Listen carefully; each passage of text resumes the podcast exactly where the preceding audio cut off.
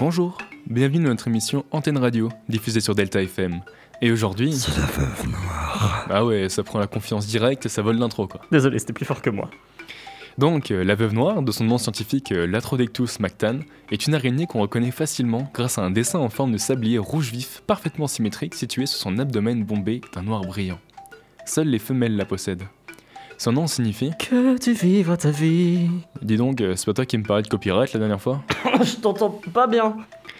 Donc, je disais que son nom, Latrodectus mactan, du grec, signifie pour latro soldat ou bien voleur, decté qui mord, et l'épithète mactan signifie exécutant terrassant. Donc en gros, euh, c'est le soldat terrassant qui mord. Ah ouais, rien que ça. Même mon Skyblog, il était pas aussi bresson.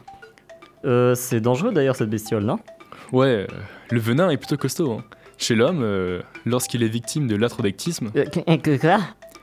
c'est le nom pour l'envenimement dû à la veuve noire.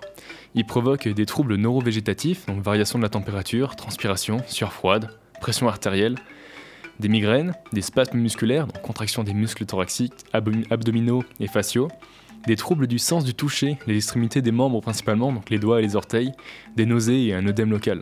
Bah, je sors plus de chez moi en fait. Bon, rassure-toi, déjà la morsure aujourd'hui est très bien prise en charge. Le nombre de décès est vraiment faible. Ensuite, euh, tu trouveras pas cette espèce euh, en France, tu la trouveras en Amérique du Nord et au Mexique principalement. Enfin, si on oublie l'importation de cette charmante araignée à Hawaï ainsi qu'à Cuba.